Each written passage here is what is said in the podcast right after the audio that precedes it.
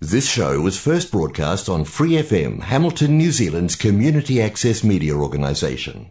For more information on our lineup of shows and the role we play in the media, visit freefm.org.nz.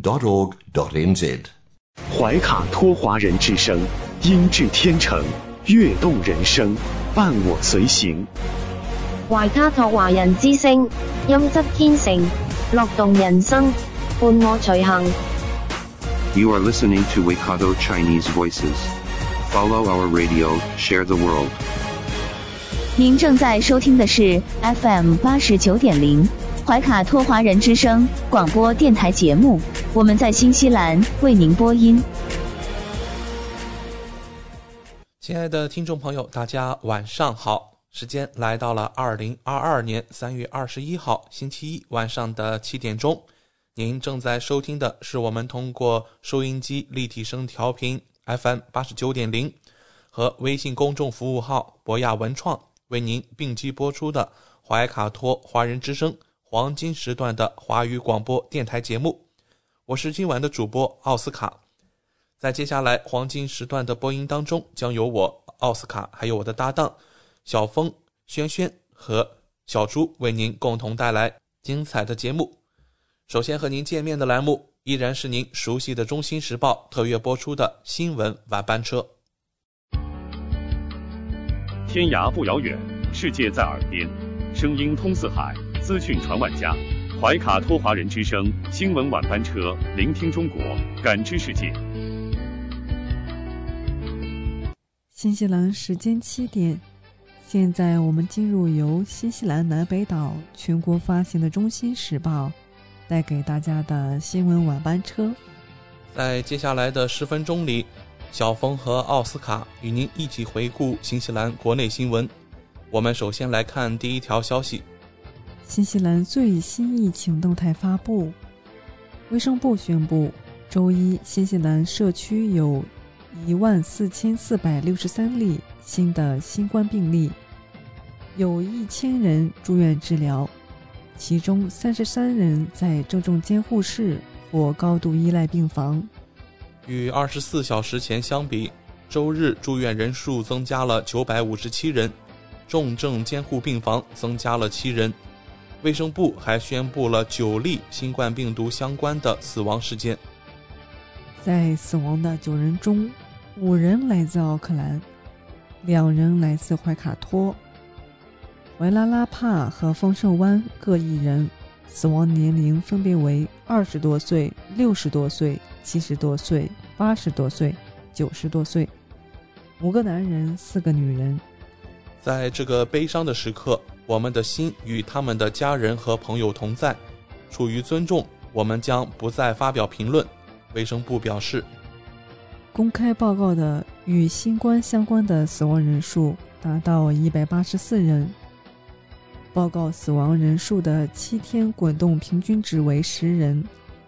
周一的病例是通过快速抗原检测和 PCR 检测发现的，分布在以下地点：北地四百二十二例，奥克兰三千二百七十九例，怀卡托一千四百零一例，丰盛湾八百九十三例，湖区四百五十七例，沃克斯湾七百九十六例。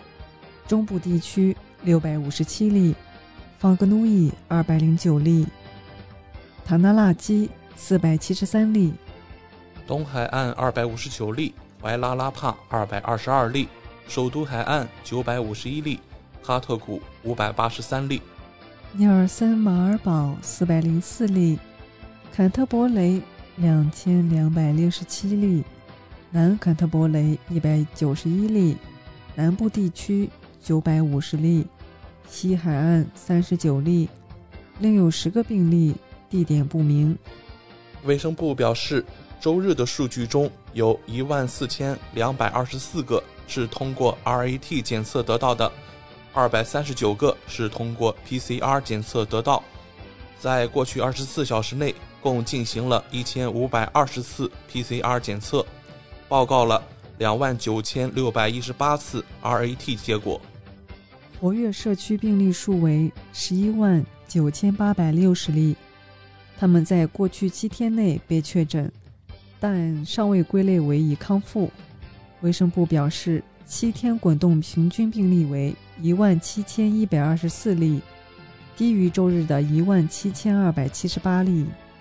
本周一，新西兰边境还有三十二例新增病例。昨天，也就是周日，新西兰记录了一万两千零二十例社区病例。带来新西兰专家观点：全球各地病例最近都出现激增，新冠病毒继续在各国肆虐，表明疫情远未结束。由于奥密克戎变种毒株的高传染性以及其变体 BA.2，再加上对疫情的限制逐渐减少。导致病例数量急剧上升，那些本已经稍微平息一点的国家和地区，如今再次面临前所未有的新冠浪潮。尽管疫情以来日程病例数量基本都是个位数，但本周香港的新冠确诊病例超过一百万例，相关限制措施也重新实施。现居香港的新西兰人威尔·海沃德说。很多人在家工作，很多餐馆下午六点后就得关门，聚集人数也受到了限制，每次只能有两个人，超过这个数字，您可能会面临数千港币的罚款。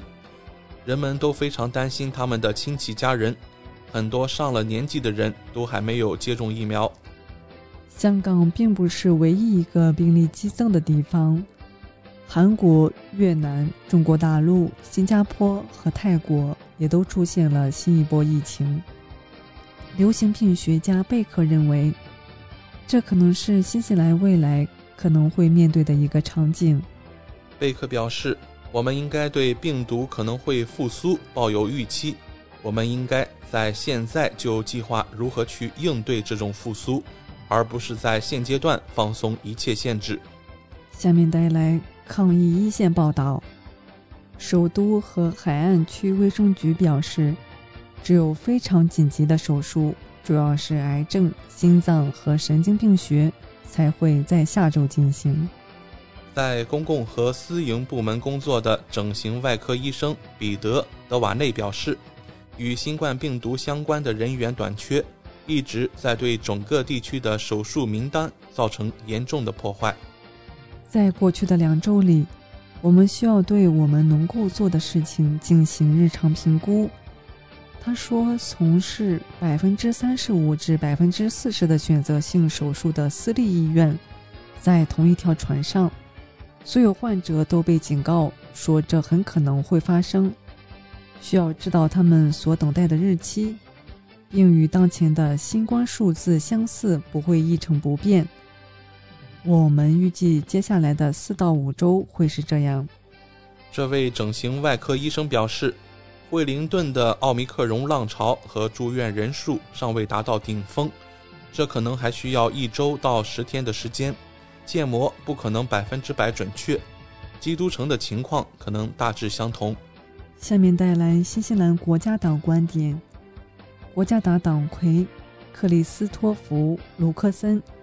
正敦促政府进一步缩减隔离天数，要求一旦对澳大利亚开放边境，就取消疫苗强制、交通灯防疫系统和登机前检测等规定。国家党党魁表示，由于疫情已经见顶，是时候逐步取消限制，让民众重回正常生活。这对商家尤其重要，因为集会限制、疫苗通行证。扫码等规定对他们的影响最深。国家党疫情发言人克里斯·毕小普认为，政府需要取消针对企业的所有扫码要求，放弃疫苗通行证，仅为大型室内活动保留，取消对十八岁以下人口疫苗的强制接种要求，隔离期缩短为五天。他称，一旦边境对澳大利亚开放，政府就应该完全废除交通灯防疫框架，推行疫苗通行证的公共卫生理由已经不复存在。这些不当的规定限制了民众的权利。从逻辑上讲，不可能将疫苗通行证规定应用于澳大利亚人，而且那时我们距离奥密克戎峰值已经过去一个月。毕肖普认为，疫苗强制令制造出一种真正的分裂感，尤其在牵涉到儿童运动时，政府的本能应该是一旦正当理由不复存在，就应该取消对日正常生活施加的限制，而不是坚持到零风险为止。当然，如果未来风险发生变化，我们可以让相关框架重新就位。关注俄乌冲突，新西兰总理阿德恩和外长纳胡塔今天宣布，新西兰将再提供五百万纽币非致命性军事援助，以支持乌克兰，并应乌克兰的要求提供一系列国防物资。这笔资金将拨付给北约信托基金，向乌克兰提供急需的燃料、军用口粮、通讯设备和军用急救箱，以支持乌克兰。新西兰外长表示，正如我在周末的电话会议中像乌克兰施米哈尔总理确认的那样，新西兰对乌克兰的支持坚定不移。我们将继续确定可提供的关键援助以及打击俄罗斯侵略的方式。阿德恩说：“我们正通过全球协调一致的努力，在援助乌克兰当中发挥作用。”通过直接向北约信托基金捐款，乌克兰部队可以立即从额外的捐助中受益。这种支持是对乌克兰政府具体要求的回应，侧重于对冲突各方具有最大战略价值的项目。阿德恩强调，这是新西兰首次通过直接拨款向第三方组织提供此类非致命性军事援助。强调了任何对国家主权产生不利影响的行为进行抵制的重要性。我们必须尽自己的努力，护卫新西兰人坚信不疑的民主制度和原则。外长马胡塔表示，俄罗斯继续无视外交规则和缓和局势的途径。新西兰将加强国际社会对乌克兰的支持及其自卫的努力。政府还决定通过提供防弹衣、头盔和军用背心等战术防护设备，来支持乌克兰军队。新西兰国防军将提供给乌克兰的装备包括一千零六十六套防弹背心、四百七十三套头盔、五百七十一套迷彩背心、军用背带。马胡塔称，军方正在紧急研究。如何将这些急需的设备迅速运到乌克兰？官员们将继续监测人道需求，并评估进一步支持。马胡塔说：“新西兰与国际社会站在一起，谴责普京对乌克兰的无理和非法攻击。加上之前提供的六百万纽币人道主义支持，新西兰向乌克兰提供的财政援助总额达到一千一百万纽币。”以上就是今天新闻晚班车的内容。接下来将进入每周一晚上由纽华特产特约播出的一档有关新西兰特产的推荐栏目《纽华好物》。更多精彩马上回来。中新时报 Asia Pacific Times，新西兰南北岛全国同步发行。关注天下，服务新华。即刻关注官方微信公众服务号“中新华媒”，在线读报、华语广播、视频报道，应有尽有。您关心的时政新闻，您关注的生活爆料，您想知道的商业资讯，您想了解的社会百态，离不开您的《中新时报》。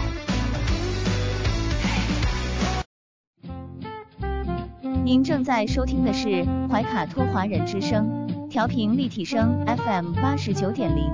这里是新西兰中文广播电台节目。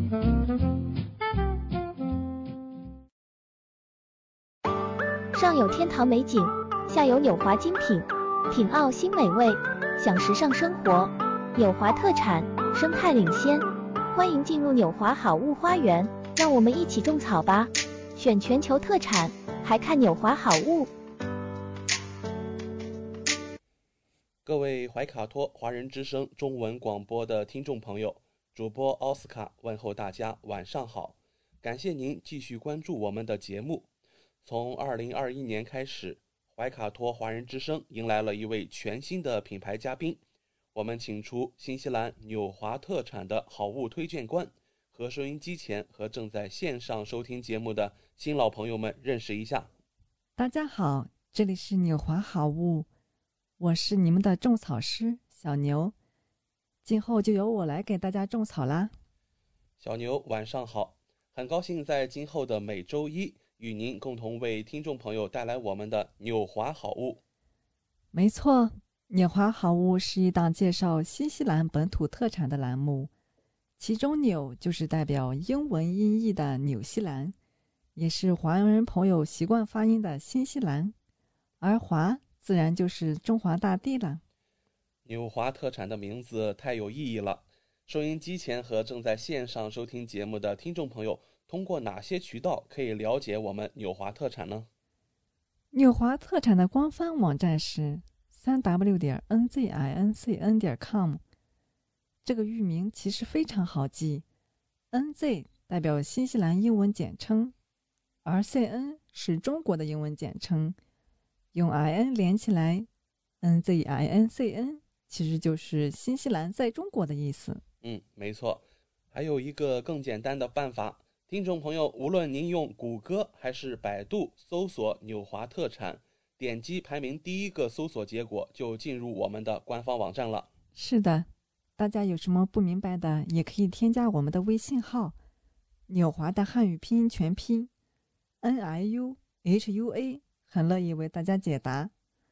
当然。大家还可以通过每周全国出版的《中信时报》醒目的位置，找到纽华特产最新最全的整版促销海报。嗯，线上购物的确是在疫情期间保证自己和他人健康的安全方式。小牛，我们消费者在纽华网上购物的时候，在支付环节也会更方便吗？嗯，是的，主持人这个问题，相信大家都很关心。数年以来，纽华特产与时俱进，在前期人民币、纽币银行转账的基础上，先后开发并上线银联支付、微信支付以及支付宝扫码支付。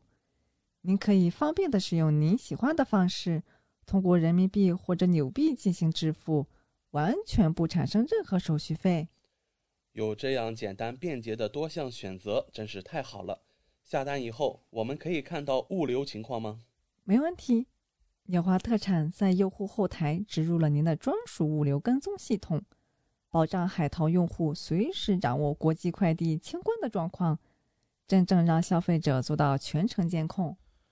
上周纽华好物通过推荐官小牛的介绍，相信听众朋友对于维艾伦新千盈酵素果冻、维艾伦美白片。以上产品有了一个比较详细的了解，那么今晚的节目我们和大家聊些什么话题呢？不知道听众朋友知不知道，婴幼儿肠道较长，大约是他身长的五到七倍，而成人仅为四倍。消化酶活性低，肠道菌群尚未完结完全建立，因此面临消化吸收差。和易出现过敏反应双重挑战，那就需要我们纽华的贝拉米至纯三大珍稀温养源，温柔养护小肚肚啦！百分之百纯羊乳温养源，含天然 A 二羊乳蛋白，小分子好吸收。羊乳天然具有易消化、好吸收、营养丰富的特点。对于不适应牛乳蛋白的婴幼儿，温和的羊奶可作为其替代品的选择之一。富含羊乳 A 二酪蛋白，更温和。羊乳中蛋白质更容易形成软凝乳，更易消化。羊乳脂肪球直径更小，更好消化吸收。羊乳中过敏原酪蛋白含量更低。肠道温养员构建健康肠道微生态。肠道温养元由活性益生菌 B 幺二与有机益生元 GOS 构成的独特组合，帮助构建健康肠道微生态，有助消化吸收。活性益生菌 B 幺二增加肠道有益菌群，有机益生元 GOS 促进有益菌群生长，温润养护肠道健康，建立强大保护力。百分之一珍稀有机喂养源，自然纯净无负担。澳洲双重有机认证，至纯承诺生产链中不添加任何合成农药，不使用抗生素促生长、生长激素及转基因产品。世界上能通过有机认证的奶源不到百分之一，不添加任何合成农药，不使用抗生素促生长、生长激素或转基因产品。贝拉米至纯羊奶的上市，用温柔实力圈粉了很多妈妈。从新出发，温和守护。贝拉米至纯致力于为每一个宝宝打造一个极致温和的有机羊奶粉品牌。谢谢小牛的介绍。那今天的纽华小课堂要给听众们科普些什么呢？相信。有一部分听众还不太明白，到底为什么要补钙？是因为呢，钙是骨骼的重要组成部分，是保证骨强度的关键因素。到了三十岁左右，人体钙质就到顶峰啦，之后流失速度加快，缺钙容易造成骨质疏松、骨折等问题。那到底每天需要补多少钙呢？那我们来看一下中国营养学会推荐的钙摄入量。儿童、婴幼儿刚出生的时候，每日需要二百毫克；到了六个月的时候，每日就需要二百五十毫克；一岁到四岁之间需要六百毫克；四岁到七岁之间需要八百毫克；七岁到十一岁之间需要一千毫克。十一岁到十四岁之间需要一千二百毫克，十四岁到十八岁之间就需要一千毫克。成人十八岁到五十岁呢，需要八百毫克每天。五十岁到六十五岁之间就需要一千毫克，嗯，一直到八十岁都是需要一千毫克。孕妇一到十二周的时候，每日需要八百毫克；十三到二十七周的时候，每日需要一千毫克；大于二十八以后，每日也是需要一千毫克；哺乳期也是每日需要一千毫克的。看来补钙真是应该活到老补到老。那想要补钙，需要吃些什么呢？我给听众朋友们准备了一份。每日补钙食品参考：每天一杯牛奶或一杯酸奶，加一斤蔬菜，还有全谷杂粮、黄豆、豆腐、豆干，加坚果，还有芝麻酱、虾贝类。如果这些食物还是不够的话，可以吃一些钙片补充哦。我这里还有一份高钙食材医疗。一览表推荐给大家：奶制品纯牛奶，二百毫升的钙含量是二百六十七毫克；酸奶一百克就是一百三十八毫克的钙含量。豆制品豆腐呢，一百克的豆腐有一百一十三毫克哦。豆干五十克就有二百二十三毫克的钙含量。绿叶蔬菜，比如说空心菜吧，一百克的空心菜就有一百一十五毫克的钙含量；小白菜一百克就有一百一十七毫克的钙含量。然后就是虾贝类，带鱼一百克就有四百三十一毫克的钙含量，海虾一百克就有一百四十六毫克的钙含量。通过一览表能了解到奶制品的钙含量是很高的。我们来看看小牛提供的奶制品的挑选指南吧。牛奶要挑选配料纯牛奶蛋白质大于二点九克的，奶粉要不额外添加糖的。酸奶首选原味蛋白质高的，奶酪呢就要钙钠比越高越好的。那奶粉具体该怎么挑选呢？全脂奶粉富含钙、蛋白质，营养比较全面，适合三岁以上健康人群。脱脂奶粉去除了脂肪，推荐三高、糖尿病人群和肥胖超重人群。涅华特产有着来自澳洲家庭明星奶粉，不用挑，每天一杯，补钙又营养。它就是美可卓蓝胖子成人全脂奶粉，新西兰纯净牧场奶源，全脂高钙奶粉，冷水可冲泡，奶香浓郁，全脂鲜奶，天然好钙，全家好奶，适合三岁以上青少年、成人、孕妇、老人均可饮用，富含多种溶脂性维生素。黄金奶源严苛检测，补充每日所需钙质，丰富的营养成分。还有就是美可卓的蓝妹子成人脱脂奶粉，也是新西兰纯净牧场奶源，脱脂无负担，冷水可冲泡，奶香浓郁，天然好钙，强健骨骼，女士健身达人优选。无糖配方，睡前喝不怕胖。脱脂奶粉脂肪含量低，有全脂牛奶的浓厚口感，也保留新鲜牛奶的钙和营养。颜值矮胖圆滚，鲜奶味道香醇且淡，没有奶腥味，不上火不结块儿，粉质细腻，触摸时疏松感。见水即溶，保质期长，只需一杯水，创出一杯鲜纯牛奶。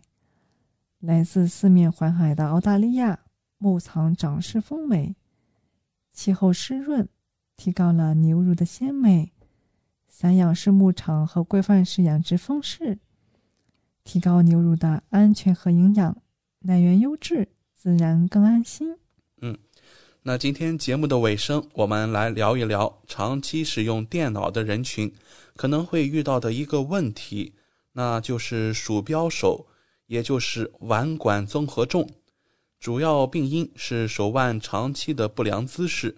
由于很多依赖使用鼠标的现代工作者都深受其扰，因而得名鼠标手。究其内因呢，鼠标手是重征神经在腕管内。遭到挤压而引起的一种周围神经卡压综合症，多数患者会感到拇指、食指以及中指区域的忽然麻木、触电般的痛感，或是持物无力，其中尤以中指为甚。遇到这种问题，就需要我们纽华的纽乐安琪葡萄糖复合加强版来帮忙啦。它是关节的防护盾，呵护你我他。高浓度配方保护关节健康，维护关节灵活性。除了手标手外，它还能缓解关节炎、肩周炎、运动损伤。高浓度复合配方，每日一粒，强效关节保健。它含有的氨基葡萄糖软骨素能够缓解关节问题。维持关节的灵活，硫的有机来源 MSM 能够补充硫元素，辅助软骨自然修复。还有就是锌、锰、铜和硒，保护关节软骨免受氧化损伤，维持骨骼密度。氨糖是关节修理师。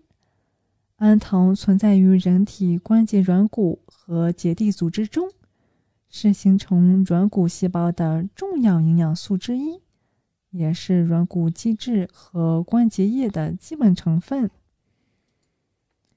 人体内氨糖含量从三十岁以后会逐渐减少，且无法自我生成的哦。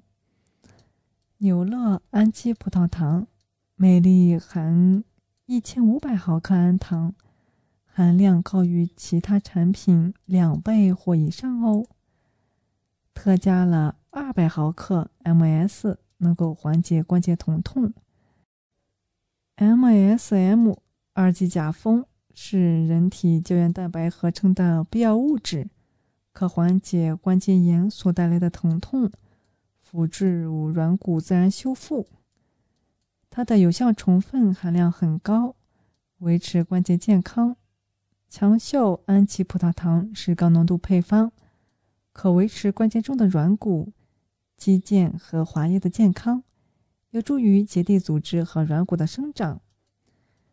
它还有着五大核心功效：改善关节、提升关节灵活性、改善关节活动功能，还有就是缓解关节炎，有助于减轻炎症和关节肿胀，延缓骨关节恶化，还可以修复软骨关节，增加骨密度。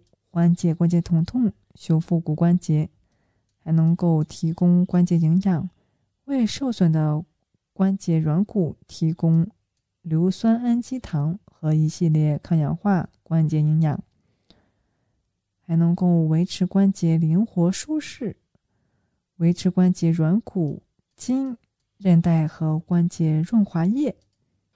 好的，听到这里啊，主播又有几个关心的问题想要请教小牛了。什么是硫酸氨基葡萄糖呢？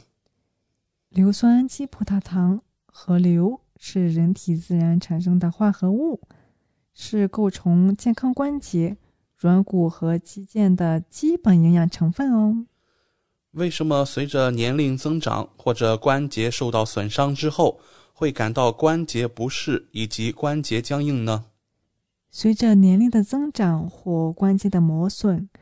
人体产生这些化合物的能力可能有所下降，这可能导致关节软骨变薄、变脆或红肿发炎，进而引发由关节炎引起的关节疼痛和关节灵活性问题。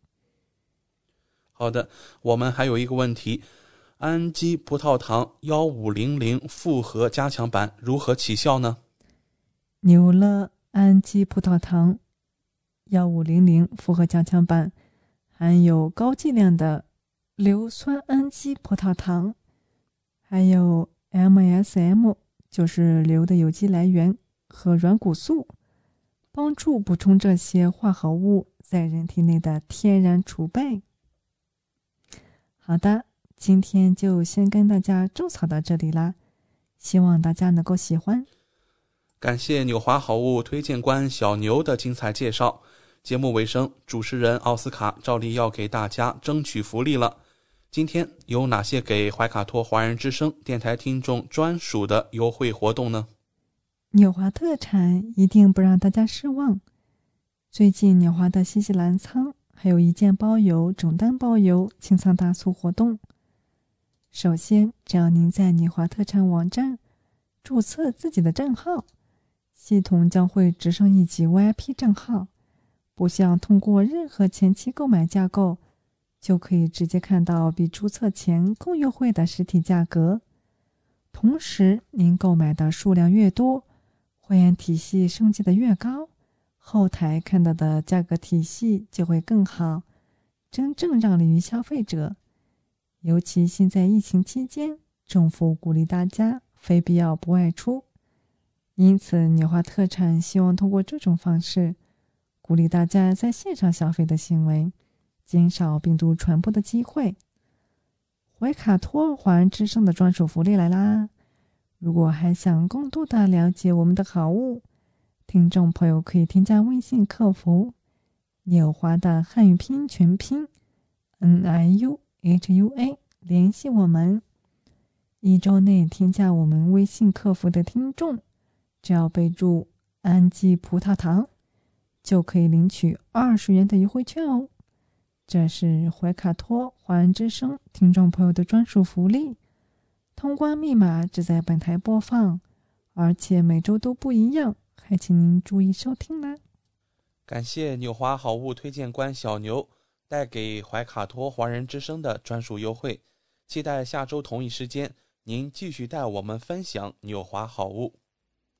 请各位听众朋友别忘了谷歌和百度搜索排名第一的纽华特产，或者可以随时添加我们的微信客服“纽华的汉语拼音全拼”，就可以看到我推荐的超多好物啦。谢谢大家。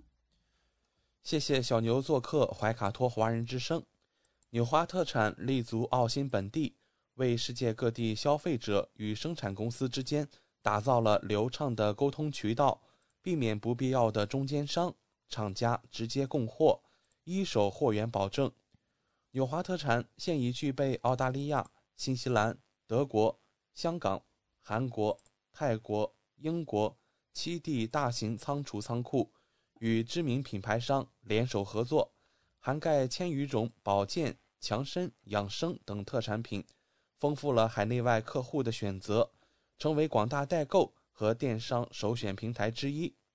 请大家每周一晚七点十分锁定怀卡托华人之声，我们和纽华好物推荐官小牛在这里不见不散。上有天堂美景，下有纽华精品。品澳新美味，享时尚生活，纽华特产，生态领先。欢迎进入纽华好物花园，让我们一起种草吧！选全球特产，还看纽华好物。您正在收听的是怀卡托华人之声，调频立体声 FM 八十九点零，这里是新西兰中文广播电台节目。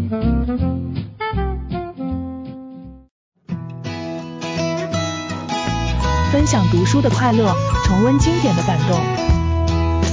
怀卡托华人之声今天读书，甄选全球文坛精品，和您一起读好书，好读书，贡品文化大餐。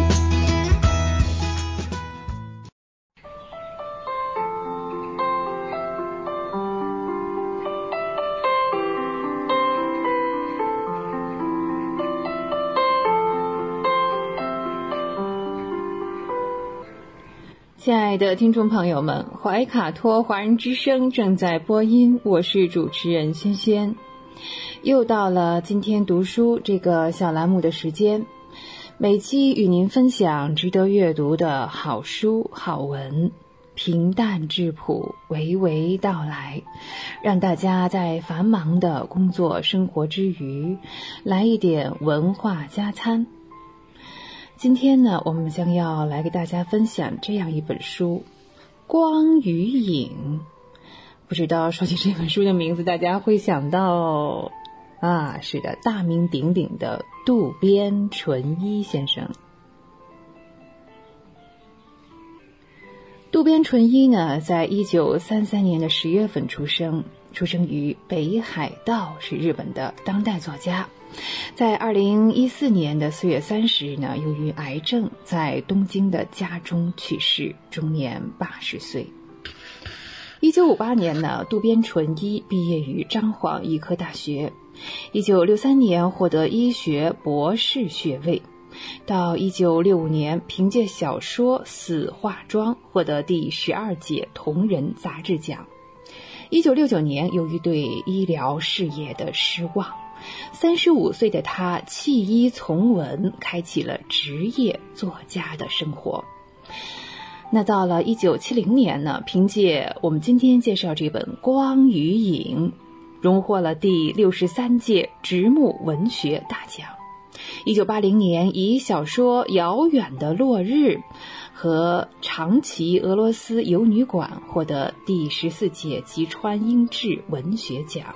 后来呢，一九九五年，非常有名的长篇小说《失乐园》发表了。二零零一年呢，出版了长篇小说《泪湖》。二零零六年，长篇小说《爱的流放地》开始刊行。二零一一年，凭借小说《天上红莲》再一次获得第七十二届春秋文艺读者奖。在教导团内呢，同一届的两个学生同窗八载，小五和这个寺内呢是好友，同时呢呢 也是竞争对手，他们相互勉励，也彼此竞争。如果呢，呃，一方呢，哪怕呢是早一天的晋级，可能另一方心里就不是那么的痛快。哎，这种争先恐后又相辅相成的关系也是蛮有意思的。有的时候呢，双方几乎会同时晋级，嗯。嗯，也会因为呢是恰如其分的刚刚好啊，在次序上呢也会有先后之分。学业也好，军事也罢，小五是出类拔萃的，素有秀才的美誉。这是小五优越感最初的来源，更是他自负的基础。他表面上呢和寺内是称兄道弟，其实心里啊是压根儿不把寺内放在眼里的。有些居高临下的优越感。西南战争时呢，两人在不同的队伍里，结果呢都受了伤，可受伤的部位呢又出奇的一致，就是在右肘关节上的粉碎性骨折。哦，这两个受了同样伤的陆军大尉呢，在去往大阪陆军临时的医院的船上又重逢了。境遇相似，小五提出呢，哎，以后呢，我们应该组成一个独臂队啊，不管是真是假，寺内呢，嗯，也是附和了这个想法啊，哎，那样吧，到时候呢，你当队长，我当副队长，是的，这样的设定有优越感的小五是肯定会接受的。到了大阪的临时医院呢，佐藤的医监看见小五的病历放在寺内的病历之上，只是决定呢把小五排在寺内的后面，依顺序呢进行这个右臂的截肢手术，因为已经是粉碎性骨折了哈。寺内呢对此充满了担忧，因为毕竟呢。呃，医生在给第一个病号做手术的时候呢，体力还是非常充沛的。到了第二个病人的时候呢，已经消耗了不少的体力。小五却不以为然，他认为呢，两个手术充其量呢，相差可能就是一个多小时。轮到第二个时候呢，可能医生就更加熟练了，也未尝不是一件好事。总之呢，这样的手术顺序，小五是满意的啊，他愿意排在这个司内的后面。到了下午一点半，小五被推进了手术室，他当时真的是天气晴空万里，不见一丝云彩啊！这是小五在手术之前见到的最后一片风景，不知道这是不是就暗示着他从此呢？嗯，人生的际遇会阴云密布，笼罩在巨大的阴影之中，至少在心理上是这样的哈。哎呀，截肢的病例呢实在是太多了，一想到要连续截断两个年轻人的手臂啊，这位佐藤一阶呢有些于心不忍，他就突发奇想，想在第二个病号的身上呢进行一些呃不一样的尝试。由于粉碎的这个骨折的骨头片全部被剔除了，那寺内的右臂呢，竟然是保住了。嗯，所以是尝试呢，是由于啊，在做嗯这个手法的前提呢，是骨头没有这个感染啊、流脓这样的现象。嗯。术后呢，寺内在伤痛还有发烧当中挣扎了很长一段时间，直到出院之后呢，又装了一个手臂支架。可是化脓的这种现象还是没有完全的结束。然而呢，小五的手术呢是愈合的非常的顺利，比寺内呢提前半年出院，回到了东京，而且进入了康复期。小五和寺内呢，一个失去了右臂，一个呃右边的胳膊依然存在，却是形同虚设啊，呃，看上去也是半斤八两啊。但是呢，一个它存在没有功能和完全看不到这个东西是完全两回事哟。右边的胳膊虽然不存在了，可是人大脑里的知识啊、才能依旧呃还是原来的一样哈。尽管残疾呢，呃被编入了预备役，小五呢依然是自信满满，对叔叔介绍的诸如官员随从、官邸门卫之类的工作呢，他是不屑一顾的。宁愿在街头流浪啊，也不愿意这个屈尊去将就一下。同时呢，他的未婚妻，嗯，说这个罹患了忧郁症啊，嗯，和这个为理由呢，跟他解除了婚约。啊，他自己也知道啊，这只是一个借口而已啊，只是人家不想和一个残疾人啊，一个少了一条胳膊的人生活在一起。此时此刻呢，小五突然明白了很多事情是建立在五体健全这样一个基础之上的。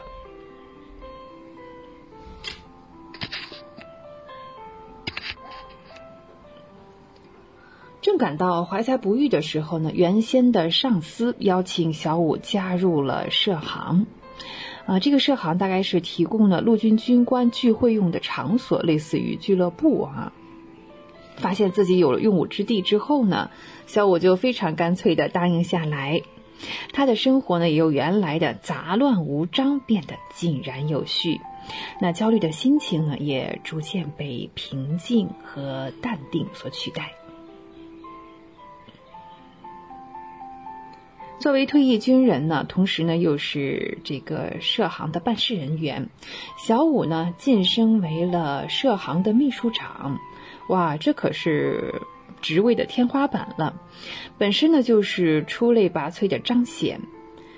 嗯，这个时候呢，我们又想到了那位寺内，是吧？对，寺内回到东京，曾经去这个社行呢拜访过小五，呃，顺带的也有想找一个工作的意思。但是小五却说呢，设行可不是军队哦，啊，这个求职的话呢，就就此打住了。除了当兵呢，寺内嗯，似乎是别的事情呢都不太在行。当时呢，当兵就是寺内的出路。那此前的伤痛和持续不断的发烧，似乎是呃，也烧尽了寺内所有的晦气。他回到了部队，也是顺风顺水，左右逢源，深受上司的眷顾。从沪山军官学校学生司令副官做起，一路晋升，最终呢，呃，升至去世前的内阁总理大臣。哇，这可是飞黄腾达，春风得意。啊，其实寺内感悟到呢，自身的能力不是决定的，外在的因素，这个大环境也是同等重要。啊，真的是要看运气啊。所以呢，当寺内以陆军大臣这一投降，所以呢，当寺内以陆军大臣这一头衔啊，给前来汇报工作的秘书长小五敬戒，哎呀。见面的时候呢，小五的感觉真的是五味杂陈。他心里想：“哎呀，他以前可不如我啊！不论是学业也好，兵术也好，小五都远在寺内之上，这一点是毋庸置疑的。可是就是因为右边的胳膊不存在了，就决定了两人迥然相异的命运。”用小五的话说：“哎，这家伙可把我越甩越远了。”虽然如此呢，小五在心底里还是保存着那份 莫名其妙的优越感啊。他还是不把司内放在眼里的，他把司内对他的善意理解为施舍，嗯，把寺内递给他申请假手的啊一支的信纸扔在地上，脱口而出：“哎，无能的家伙。”这个小五的负能量实在是太根深蒂固了，以至于呢，他对寺内的偏见久久挥之不去，也忽略了寺内在军队中从严之治的作风，以及军队对外注重情谊的热情。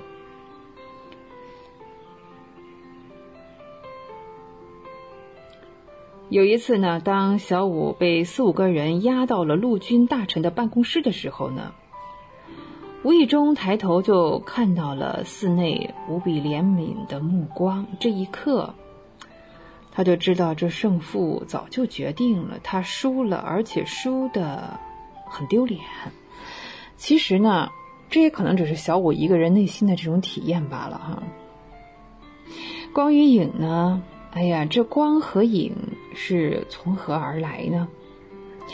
呃，渡边淳一说呢，有光的地方就有阴影，有阴影的地方源于有光。啊，这两人在光影当中的位置呢，不断的交替变换着，一到最后呢，变成了一个固定的位置。谁站在谁的阴影里，谁又享受着谁的光芒啊？就看到个人的身上，除了这两个人相互的光影之外，每个人的身上也都是有自己的光和影。每个人的闪光点是有啊，那每个人的心里有没有自卑呀？有没有自大呀？有没有自负啊？对，在我们的身上呢，其实 每个人也都是有对立面的啊，这就是为什么有时候自己要跟自己做思想斗争，是吧？啊，有温度，会思考，爱生活。我们今天跟大家分享的呢是渡边淳一的《光与影》。以上就是本期的今天读书。我们天天读书，我是轩轩。下期节目我们再会，再见。知音知心知天下，同行同心同精彩。怀卡托华人之声美文分享栏目《心情物语》，用耳朵倾听你我的快乐，用心灵关注世界的宽广。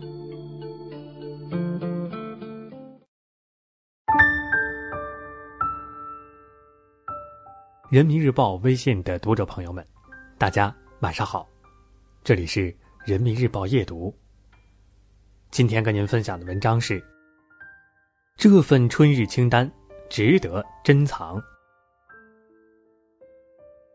今天是春分，昼夜等长，寒暑平分。春暖花开的时节来了，去读一本书，听一首歌吧。我们为你整理了这份专属春天的清单，愿你的春天好听、好看、好美。走过平湖烟雨，跨过清浅岁月，我们终其一生都在寻找幸福。真正的幸福其实很简单，就像有句话说的：“幸福是每个微小的生活愿望达成，想吃的时候有的吃。”想被爱的时候，有人爱你。愿你去做一个眼中有风景、心中有喜悦的人，与爱的人携手，在这个春天里坦然幸福的生活。阳春三月春意浓，踏青赏花正当时。走进大自然，去晒晒阳光，观察树木、野花和云朵吧。凡人的杂念自会消失。不论正在经历的事儿是否有意义，拥有健康的身体、快乐的心情，才是生活最好的状态。我们在故乡出生、成长，然后离开这片土地远行。曾经迫不及待的去寻找诗和远方，后来方知是家中妈妈煮的那碗面。最叫人安心。在这个美丽的春夜里，给家人打个电话吧，陪父母唠唠家常，分享你的生活喜悦。生活常常平凡而琐碎，但每一个热爱春天的人，总能怀着诗意，感悟到点滴平凡中的美好。试着每天给自己一个微笑，你便会发现。这个世界的美，每一片叶子的绿，每一朵小花的香，都会被有心的人写进春天里。春水初生，春林初盛，春风十里，邂逅更好的自己。愿我们迎着长长的日光，拥抱柔柔的温暖，一路走下去，始终不舍希望与勇气。怀卡托华人之声，音质天成，悦动人生，伴我随行。怀卡托华人之声，音质天成，乐动人生，伴我随行。You are listening to Waikato Chinese Voices. Follow our radio, share the world. 您正在收听的是 FM 八十九点零怀卡托华人之声广播电台节目，我们在新西兰为您播音。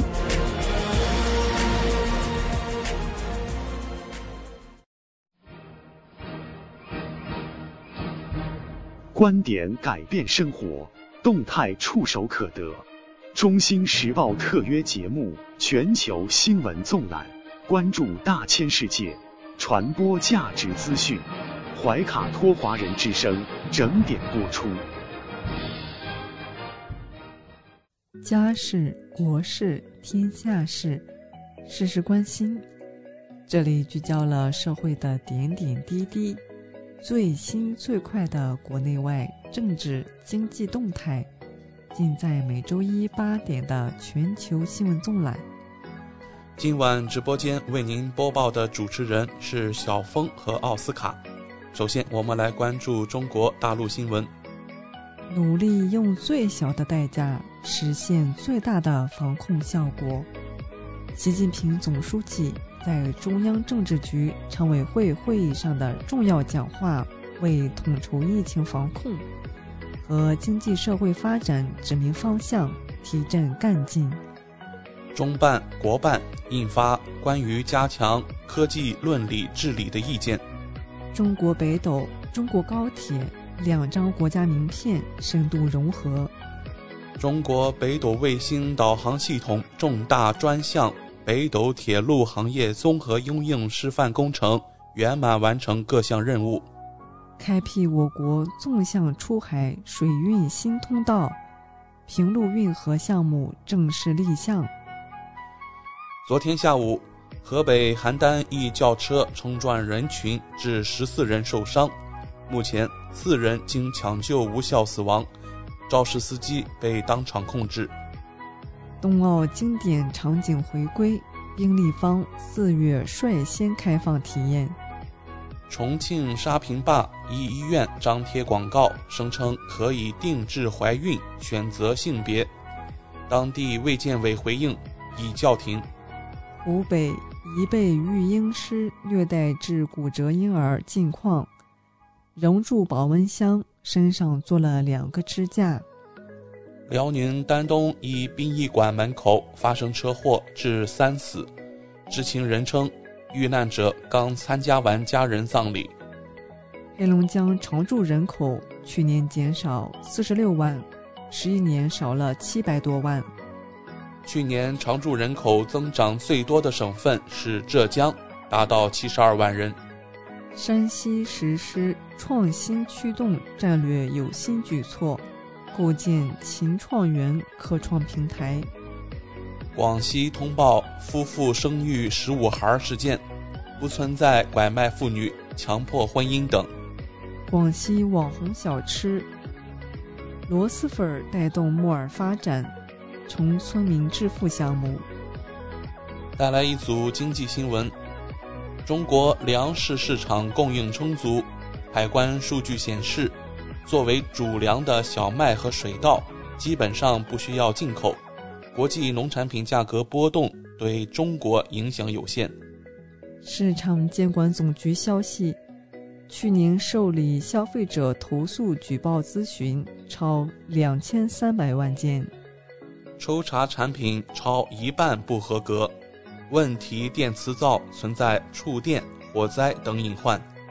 截至三月十四日，塔里木油田。累计向中东部地区供气超三千亿立方米，相当于全国2021年天然气总产量的一点五倍。因多项违规，民生银行太原分行被罚一千七百余万元。带来一组疫情新闻：国家卫健委三月二十日通报，十九日零到二十四时，三十一省市新增确诊病例。一千七百三十七例，其中境外输入八十一例，本土一千六百五十六例。本土病例包括吉林一千一百九十一例，其中长春市八百三十三例，吉林市三百二十七例，四平市二十四例，延边朝鲜族自治州五例，松原市两例。福建一百五十八例，其中泉州市一百三十八例，莆田市十三例，厦门市四例，漳州市三例。山东五十一例，其中滨州市三十五例，青岛市六例，临沂市四例，威海市三例，烟台市两例，德州市一例。广东五十一例，其中深圳市四十九例，珠海市一例，东莞市一例，辽宁三十九例，其中沈阳市十七例，大连市十一例，营口市十一例。甘肃二十九例，其中兰州市二十五例，白银市两例，兰州新区两例，天津二十一例，其中西青区七例，武清区六例。滨海新区五例，南开区一例，虹桥区一例，东丽区一例。河北二十一例，其中廊坊市十二例，唐山市七例，邯郸市一例，沧州市一例，浙江十九例，其中衢州市十五例，嘉兴市两例，杭州市一例，宁波市一例。黑龙江十八例，均在哈尔滨市。上海十七例，其中浦东新区八例，闵行区四例，嘉定区两例，虹口区一例，宝山区一例，崇明区一例。陕西十五例，其中宝鸡市十一例，铜川市三例，汉中市一例。江西六例，其中南昌市五例，赣州市一例。湖南六例，其中邵阳市两例，长沙市一例。岳阳市一例，永州市一例，怀化市一例，云南四例，均在德宏傣族景颇族自治州。安徽三例，其中铜陵市两例，马鞍山市一例，重庆三例，均在沙坪坝区。河南两例，其中郑州市一例，信阳市一例，北京一例在朝阳区，江苏一例在盐城市。全国累计报告接种新冠病毒疫苗三十二亿两千二百八十六点八万剂次。三月十九日十六时至二十日十六时，北京新增两例本土确诊病例，一名核酸检测阳性者，均在东城区。三月二十日零时至十二时，山东滨州增一百二十一例感染者，其中阳性县九十三例。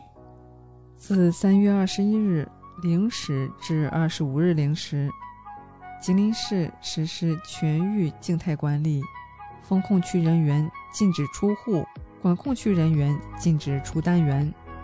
长春市九十一个地区调整为中风险地区。在厦门高校实行封闭式管理。国家卫健委疾控局副局长、一级巡视员雷仲龙表示。奥密克戎变异株疫苗研发取得积极进展。张文宏谈第四针疫苗接种，会考虑这方面后续的布局。三月二十一日零时起至三月底，天津铁路进京方向需查验四十八小时内核酸阴性证明。北京新冠病毒抗原检测试剂供应平稳，购买需实名登记。上海消息，疫情防控进入最吃紧阶段，正加快开展核酸筛查、流调排查和区域协查。南京查处涉疫案件四十一件，行政处罚四十二人。山东支援抗疫女医生白小慧突发疾病去世，年仅四十二岁。天津河北区一地调整为中风险地区。河南郑州消息，非生活必需的休闲娱乐场所暂停营业。深圳今天起恢复社会生产生活秩序。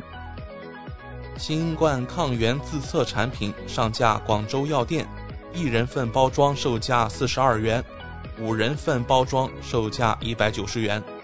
福建泉州一地核酸检测现场人挤人，当地回应。已暂停检测。港澳台方面，我们首先来看港澳新闻。截止二十日零时，香港新增五千八百七十六例经核酸检测确诊的确诊病例，快速抗原测试阳性呈报平台新增八千二百七十三例。全天共新增一万四千一百四十九例确诊，新增二百四十六例死亡病例。林郑月娥表示，预计在本月内向全港市民派发抗疫物资包。四成死亡病例与新冠有关，其余因长期病患等个人因素。香港将疫苗通行证第三阶段的实施日期由六月底提前至五月底。三月二十一日起，香港经陆路前往内地或澳门，需接受快速核酸检测。台湾新闻，三月二十日。台湾新增一百二十一例确诊病例，其中三例为本土病例。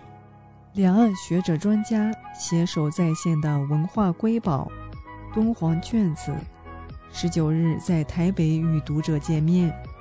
这部作品收录台湾图书馆一百六十一卷馆藏敦煌文献集，被学界誉为重现敦煌宝藏的最后一块拼图。昆山台胞获新政后江苏首张台湾居民个体工商户营业执照。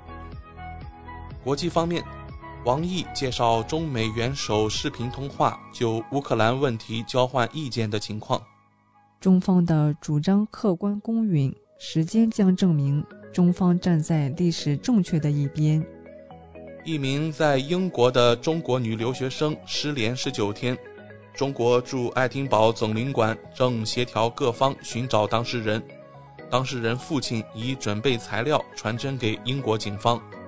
最新消息，在各方的努力下，已找到黄若欣本人。根据其朋友圈所发信息显示，其由于写博士研究计划，手机关机，未与父母联系。俄罗斯称再次向乌克兰发射高超音速导弹。从意大利面到碘片短缺，欧洲部分地区出现恐慌性囤货。法国巴黎市中心发生一起枪击案，致一人丧生，警方展开调查。韩国当选总统尹锡悦称，韩总统办公室将迁出青瓦台，搬至国防部大楼。尹锡悦称，这绝不是单纯的空间位移，恳请公众理解，并承诺上任首日对外开放青瓦台。日本首相岸田与莫迪会谈后，宣布对印投资五万亿日元。埃及在开罗以南的塞加拉地区发掘出五座古代墓葬，墓葬中发现的物品最早可追溯至公元前二十七世纪的。埃及古王国时期，坦桑尼亚东部发生交通事故，致二十二人死亡。以上就是今天全球新闻纵览带给您的全部内容。主播小峰和奥斯卡，感谢您的收听。地球是我们既神秘又熟悉的家园，走过了四十多亿年的奇妙旅程。怀卡托华人之声《地球传奇》，了解我们对地球的探索、文明的兴衰简史、环境与人类的关系、科技的发展进步，开启一段各方角色在地球舞台演绎的故事。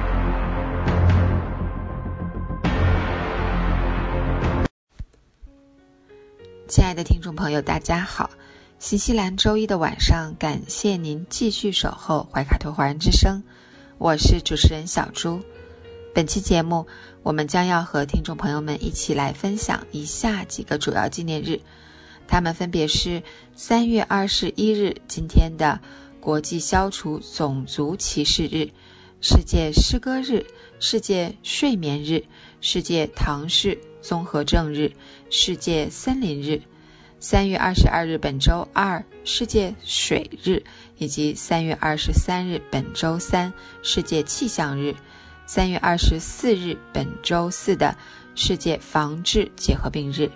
接下来，怀卡托华人之声的主播小朱就和您分享这一周精彩纷呈的节日——国际消除种族歧视日。三月二十一日是联合国确定的国际消除种族歧视日。每年的这一天，联合国和世界许多国家都要举行活动，以纪念沙佩维尔惨案和呼吁人们反对种族歧视。沙佩维尔惨案于一九六零年三月二十一日发生在种族主义盛行的南非。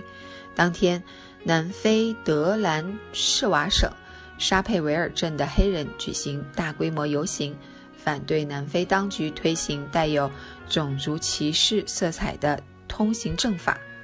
南非当局对游行群众进行野蛮镇压，造成了六十九人死亡，一百八十人受伤。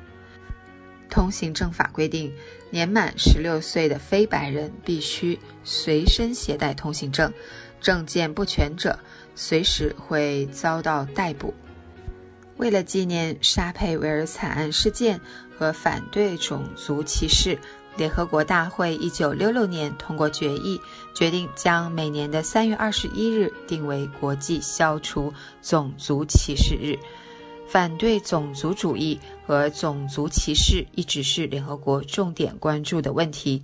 一九六三年十一月，联合国大会通过了《联合国消除一切形式种族歧视宣言》，呼吁消除世界上一切种族歧视。为实现这一宣言所规定的原则，联合国大会一九六五年十二月通过了《消除一切形式种族歧视国际公约》。公约要求缔约国消除种族歧视和种族隔离，保证所有公民不分种族、肤色、民族或人种，在法律上享有一律平等的权利。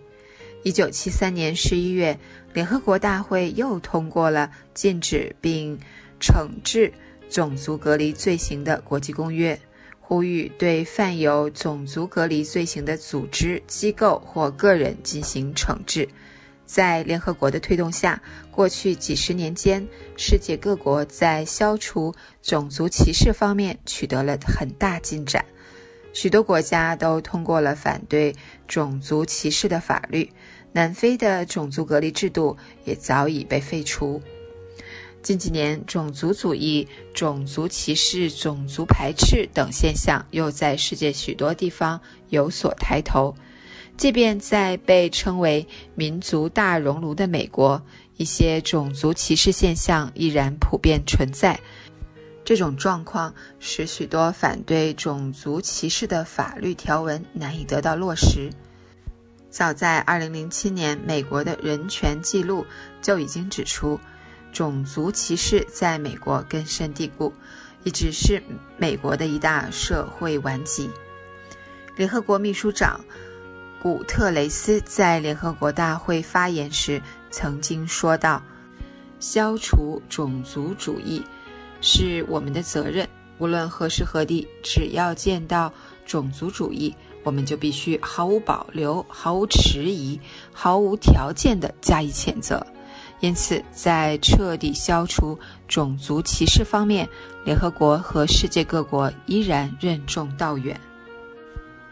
世界诗歌日，每年三月二十一日的世界诗歌日 （World Poem Day） 意在庆祝诗歌这一人类最珍贵的文化和语言表达形式之一。诗歌贯穿人类整个历史，不论是何种文化。不论其在哪一片大陆，诗歌都在传颂着我们共同的人性和共有的价值观念，将最简单的词句转化为对话与和平的有力催化剂。在一九九九年第三十次大会上，联合国教科文组织决定将三月二十一日设为世界诗歌日，旨在。支持通过诗歌表达语言的多样性，并让濒临语言有机会在其他社区内得到聆听。世界诗歌日给人们提供机会表彰诗人。复兴诗朗诵的口述传统，促进诗歌教学、写作和阅读，打造诗歌与戏剧、舞蹈、音乐、绘画等艺术之间的对话，提高诗歌在媒体中的能见度。诗歌本身具有将公众凝聚在一起的魅力。怀卡托华人之声希望所有人都能加入世界诗歌日的庆祝。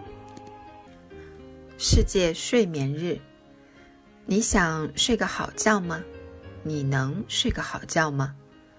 当冬奥会冠军谷爱凌说她的秘密武器是每天睡足十个小时的时候，人们既感慨她的自律，也羡慕她的高质量睡眠。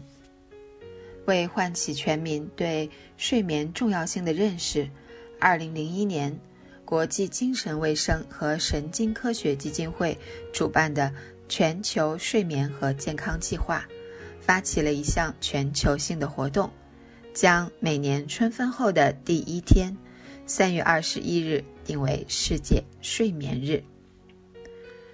人生的三分之一时间是在睡眠中度过。睡得好是健康的标志，睡不好有可能是疾病的征象。随着生活节奏的加快及生活方式的改变，睡眠障碍和睡眠不足对于人们健康的威胁日益增长。睡眠问题影响身心健康、工作效率和家庭幸福等多个方面，急需引起重视。中国。睡眠研究会的统计数据显示，2021年超过3亿中国人存在睡眠障碍，成年人失眠发生率高达38.2%。睡不好觉，早已经是一个社会性健康问题，某些情况下也是一种病。每晚睡眠不足六小时，持续一周，就会导致体内700多个基因发生改变。长期睡眠不足，甚至会加大患心脑血管疾病、抑郁症、糖尿病和肥胖的风险。除了影响个人健康，睡眠问题对于工作和家庭同样有极大的影响。调查显示，有百分之八十三的受访者因为睡眠问题影响白天的工作状态。二零二二年。中国国民健康睡眠白皮书显示，近四分之三的受访者表示曾有睡眠困扰，入睡困难成头号问题。调查显示，百分之八十七的人认为睡眠很重要，但是百分之八十的人有晚睡的习惯，百分之十六的人几乎每天都熬夜，有百分之二十八的人睡到。次日九到十二点。此外，在本次调查中，受访者提及最多的三个词是睡眠质量、睡眠问题、睡眠健康，而手机成为睡眠杀手，近七成睡眠与之相关。其中百分之二十九点九的人追剧，百分之二十一点七的人看书。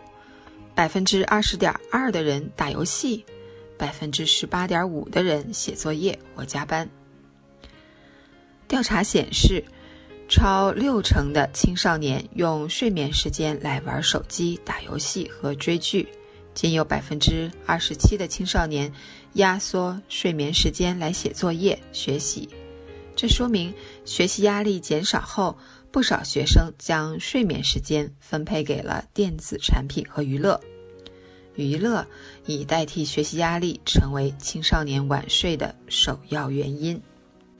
二十五到六十岁之间的人群，随着年龄增加，平均睡眠时长逐渐减少，睡眠时长超过六小时的占比也逐步降低。各年龄段。普遍因为压力大睡不好，在二十六至四十五岁年龄段最高，每两名睡不好的青壮年就有一名压力山大，有百分之四十二的老年人入睡时长超过半小时，失眠率高达百分之二十一。从老年人自身因素来看，身体健康问题、情感、经济压力和睡眠环境更影响睡眠。从睡眠环境因素来看，寝具、床垫、枕头、房间温度、湿度、通风是老年人认为影响睡眠的首要因素，而老年人最倾向于通过服用药物来提高睡眠质量，其次是听音乐、更换床品。怀卡托华人之声带给各位听众以下八项建议，祝您睡个好觉。一、睡眠优先，尽量将工作安排在白天，提高工作效率，不牺牲睡眠。二、规律作息，确定好每天的休息时间，并严格执行，确保睡眠时间段稳定。三、保证时长，尽量保证夜间睡眠时长，不足时采用午休或其他方式及时补足。四、适量运动，通过适量适时的运动提升睡眠质量。睡前一小时不剧烈运动。五、创造睡眠环境，从眼、耳、鼻、舌、身、意等方面入手，创造睡眠友好环境，改善睡眠质量，增加深度睡眠时长。六、养成良好习惯。睡前三小时不喝含咖啡因、酒精的饮料，避免屏幕光抑制褪黑素分泌，避免消极情绪与用脑过度。七，重视床品质量，床品舒适能显著提高睡眠质量，缩短入睡时间，需结合个人具体要求选择。八，寻求医疗帮助。严重睡眠问题可能是身心疾病的体现，要及时就医，寻求专业人员帮助。世界唐氏综合症日，拥有一个健康的天使宝宝是每个父母的愿望，但是命运有时却与愿望相左。新生儿的到来带给家庭的或许不是喜悦，而是悲伤。唐氏宝宝。就是这类特殊的新生儿之一。今天是第十一个世界唐氏综合症日。二零一一年十二月，为了所有唐氏综合症患者都能充分和有效地享受应有的人权和自由，联合国大会将三月二十一日定为世界唐氏综合症日。并从二零一二年起，每年为此举办活动。唐氏综合症是由英国医师约翰·兰登堂于一八六六年首次提出。这是一种最为常见的染色体病。患有这类疾病的患者往往在第二十一对染色体的位置上多了一条染色体，故又称为“二十一三体综合症”。一九六五年，将这一病症正式定名为唐氏综合症，包含一系列会导致学习障碍、智能障碍和残疾等高度畸形的遗传病。根据联合国官网公布的数据，在世界范围内，预计每一千至一千一百例活产中就有一例唐氏综合症患者。众所周知。唐氏综合症是一种严重的出生缺陷，百分之六十患儿在胎内早期即流产，生存者有明显的智能落后、特殊面容、生长发育障碍和多发畸形。由于缺乏有效的根治手段，因此防控患儿的出生是唯一有效的途径。目前主要的产前筛查和产前诊断有三种，即血清学产前筛查、无创 DNA 产前筛查和羊膜穿刺检查或绒毛检查。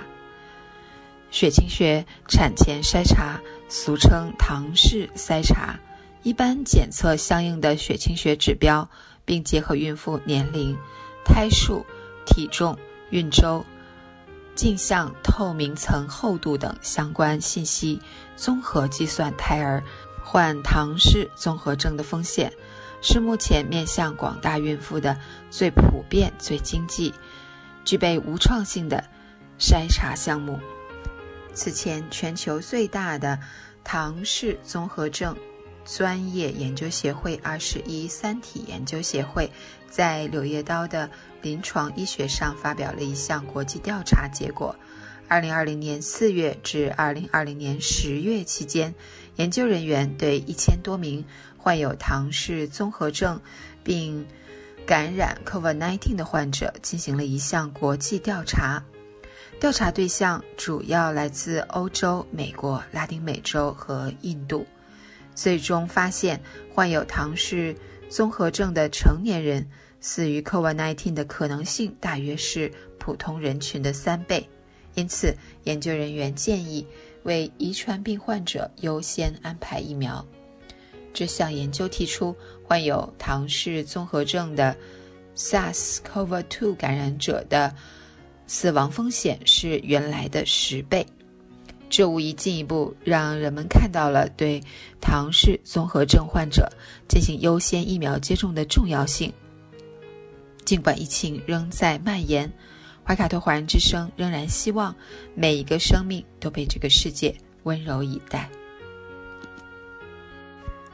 世界森林日，世界森林日又被译为世界林业节。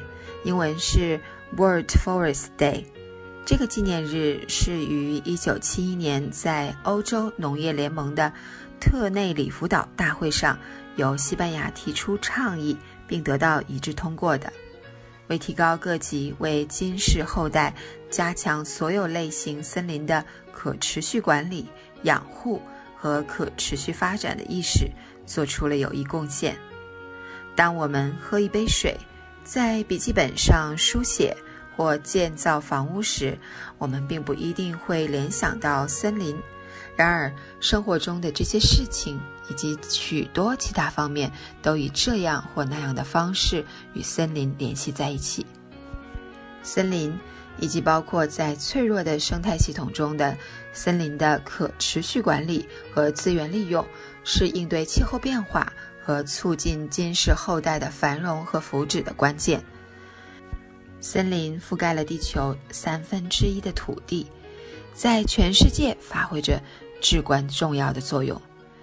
大约有十六亿人，包括两千多种土著文化，依靠森林为生，从中取得药物、燃料、粮食和住房。森林是陆地上最具生物多样性的生态系统。是超过百分之八十的动物、植物和昆虫物种的家园。森林对生物多样性至关重要。全球森林中栖息着高达百分之八十的陆地生物。当前，每年有数百万公顷的森林丧失，这使得生物多样性面临严重威胁。森林和生物多样性无比珍贵，不容丧失。关爱森林，关爱人类唯一的家园。每年三月二十一日，让我们一起庆祝世界森林日，保护它，善待它。世界水日，二零二二年三月二十二日是第三十届世界水日。联合国确定二零二二年世界水日主题为 “Groundwater Making the Invisible Visible”。珍惜地下水，珍视隐藏的资源。为配合联合国决定的世界水日的宣传，中国决定每年三月二十二日至二十八日为中国水周。今年活动主题为推进地下水超采、综合治理、复苏、河湖生态环境。为什么要设立这样一个特殊的日子呢？那是因为作为我们生命之源的水。尤其是淡水资源非常稀少，准确的说是匮乏的。因此，我们要以纪念日的形式号召大家关注水资源。尽管我们的地球是一个蓝色的水球，它大部分的面积为水所覆盖，但其中大部分是咸水，无法直接饮用。我们真正能够利用的淡水并不多。有人比喻说，在地球这个大水缸里，可以用的水只有一汤勺。水贵如油，这四个字是个比喻，但在世界上很多地方却成了无可辩驳的现实。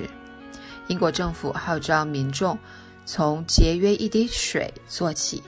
英国环境署曾发起名为“水需求管理”的计划，定时免费向公众提供节水信息。信息包括刷牙的时候不拧紧水龙头，每分钟最多会浪费五升水。以色列政府为了号召节水，提出了“时刻想着下一代”的口号。每年，地方政府都会出台一些新举措，鼓励公众节水。特拉维夫市政府曾经给每个家庭发了一个可以固定在浴室墙上的沙漏，沙漏时间限制为四分钟，用来提醒缩短淋浴时间。政府还出台奖励措施，最节水的家庭甚至可以免费使用公共车位。日本虽然不是严重缺水的国家，但依旧很重视节约用水。该国工业用水自1975年来几乎没有增加。政府注重农业与工业的水资源再利用。水资源部的2009年水资源白皮书显示，日本工业用水的再利用率达到了78.9%。中国则是一个干旱缺水严重的国家。是全球十三个人均水资源最贫乏的国家之一。全国六百多个城市中，有近四百个城市缺水，一百一十多座城市严重缺水。听到这样的数据，我们还会觉得水是取之不尽、用之不竭的吗？如果人类不珍惜水，那么我们看到的最后一滴水将是我们自己的眼泪。怀卡托华人之声，各位听众朋友，为了地球家园的生生不息，请节约用水，合理用水，珍爱生命之水，让我们的家园永远拥有碧水蓝天。世界气象日，一九六零年六月，世界气象组织通过决议，把每年的三月二十三日定为世界气象日，以纪念一九五零年三月二十三日。世界气象组织公约生效。由于气候变化，世界上许多地方的极端天气、气候和水事件正变得越来越频繁和强烈。我们比以往任何时候都更容易受到多种相关危害的影响。这些危害本身也因人口增长、城市化和环境退化而不断变化。仅仅预测天气状况已经不够了。基于影响的预报，可告知公众天气会产生什么影响，对拯救生命和生计至关重要。然而，每三个人中就有一人仍然无法获得早期预警系统提供的预警信息。加强国家气象、水文部门、灾害管理部门和发展机构之间的协作，对于更好的防灾、备灾和救灾至关重要。新冠疫情使社会面临的挑战更加复杂，削弱了应对机制。这场大流行病还凸显出，在这个相互关联的世界上，我们需要采取一种真正的多灾种、跨边界的方法，以便在气候行动、减少灾害风险和可持续发展等全球目标方面取得进展。无论是现在还是将来，做好准备。并能够在正确的时间、正确的地点采取行动，可以拯救许多生命，保护世界各地社区的生计。因此，二零二二年三月二十三日的世界气象日的主题是“早预警，早行动”。它强调了水文气象信息助力防灾减灾的极端重要意义。世界防治结核病日，一九九五年底。世界卫生组织将每年三月二十四日作为世界防治结核病日。是为了纪念1882年德国微生物学家罗伯特·科霍向一群德国柏林医生发表他对结核病病原菌的发现，以此提醒公众加深对结核病的认识。2022年3月24日是第二十七个世界防治结核病日，今年的主题是“生命至上，全民行动，共享健康，终结结核”。结核病是由结核分支杆菌感染引起的一种慢性传染病，可累及全身各个脏器，其中肺部是感染结核菌的最主要脏器，称为肺结核。个体一旦感染结核菌后，将终身携带病菌，并有百分之十至百分之十五的感染者会在一定条件下发展为活动性结核病。成为新患者，并继续传染给其他人。肺结核的主要症状有咳嗽、咳痰、咳血或血痰，有的人会伴有低烧、盗汗、胸闷、食欲差、疲乏和消瘦等。有咳嗽、咳痰两周及以上、咳血或血痰等症状的人，要想到自己有可能患了结核病，应及时。主动到当地结核病定点医疗机构进行检查。如何预防结核病呢？经常开窗通风，保持室内空气新鲜。据统计，每十分钟通风换气一次，四到五次以后，可以吹掉空气中百分之九十九的结核杆菌。保持环境卫生，养成良好的卫生生活习惯，不随地吐痰。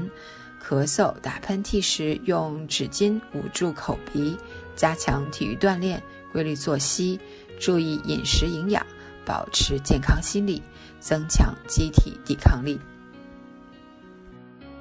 今天我们的地球传奇就和大家聊到这里，希望节目主播小朱可以带给听众朋友一些有趣的话题和知识，能够引起大家的共鸣。马上呢，我们就会进入深受听众朋友们喜欢的生活百科。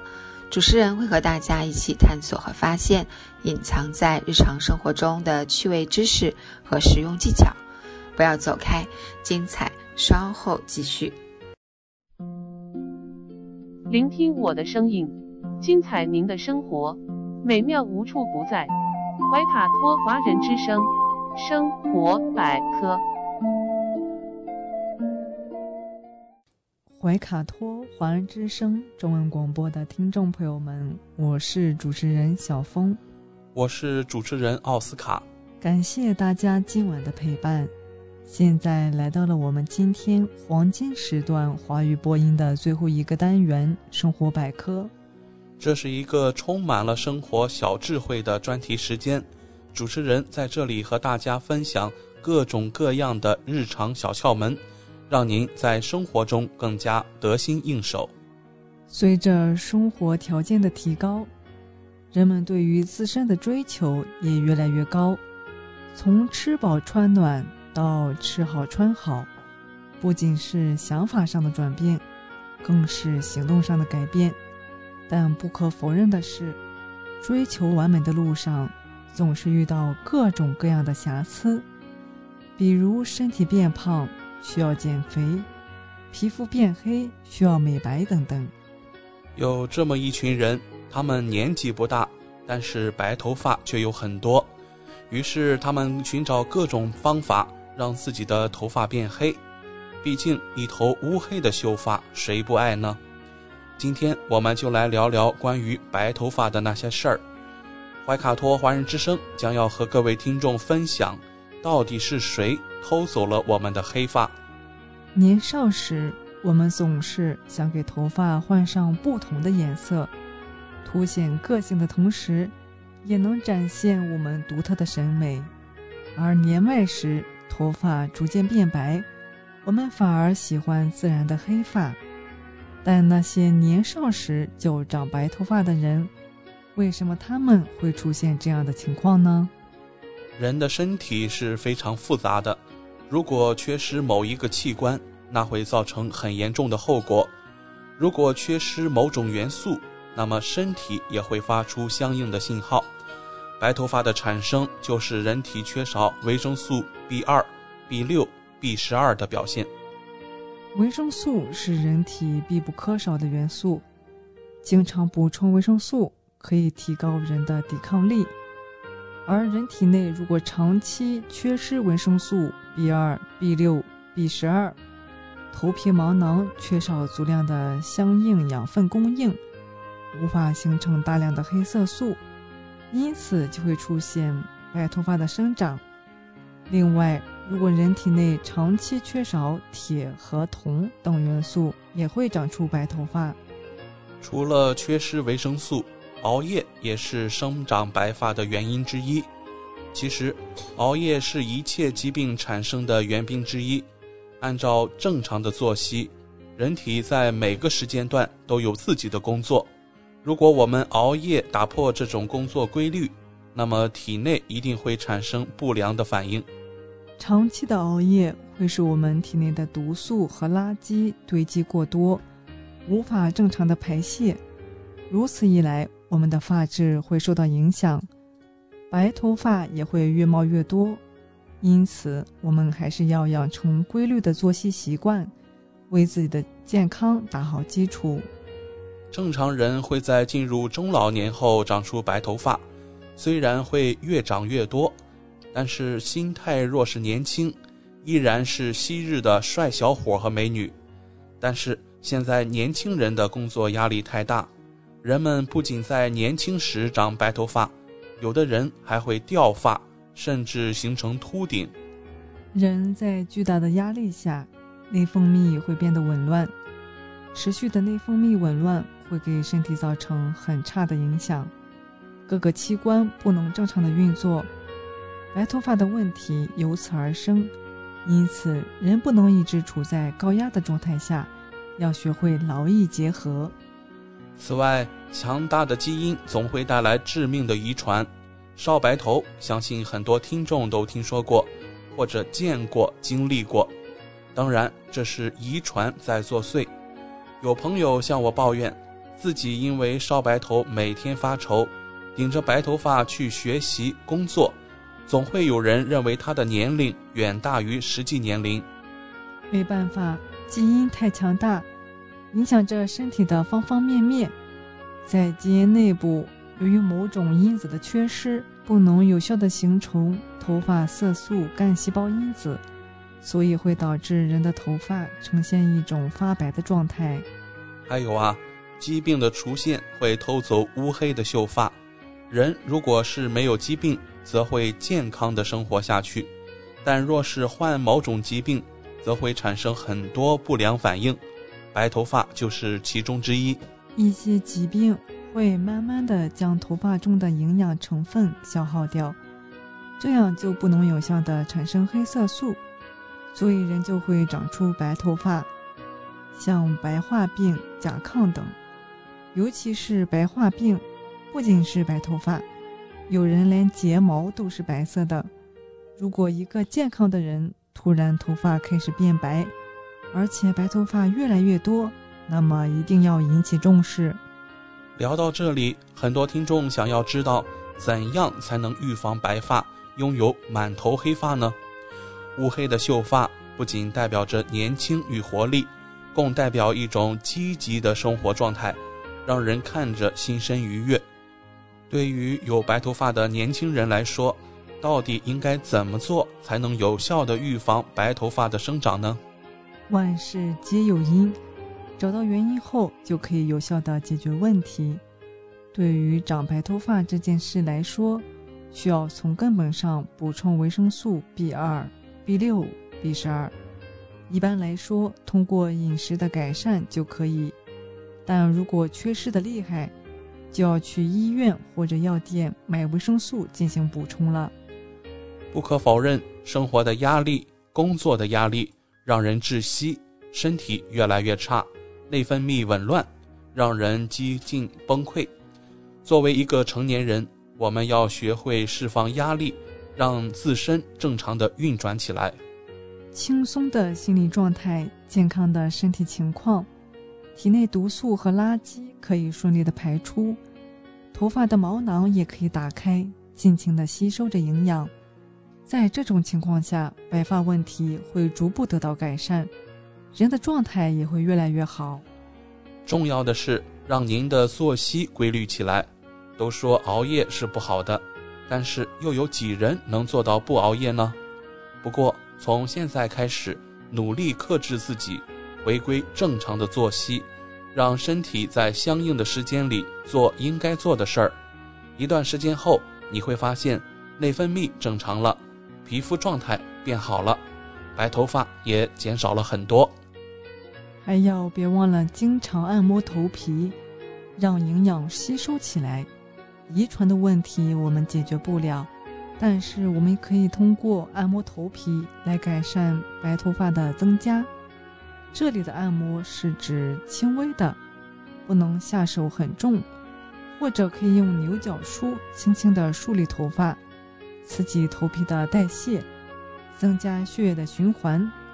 通过按摩可以加快头部的细胞活性，让营养吸收的更快更好。